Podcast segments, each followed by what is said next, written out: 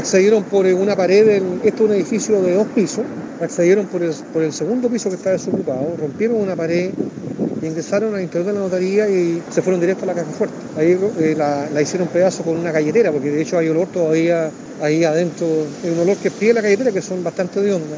Tenían un largador que lo dejaron puesto y también un chuzo.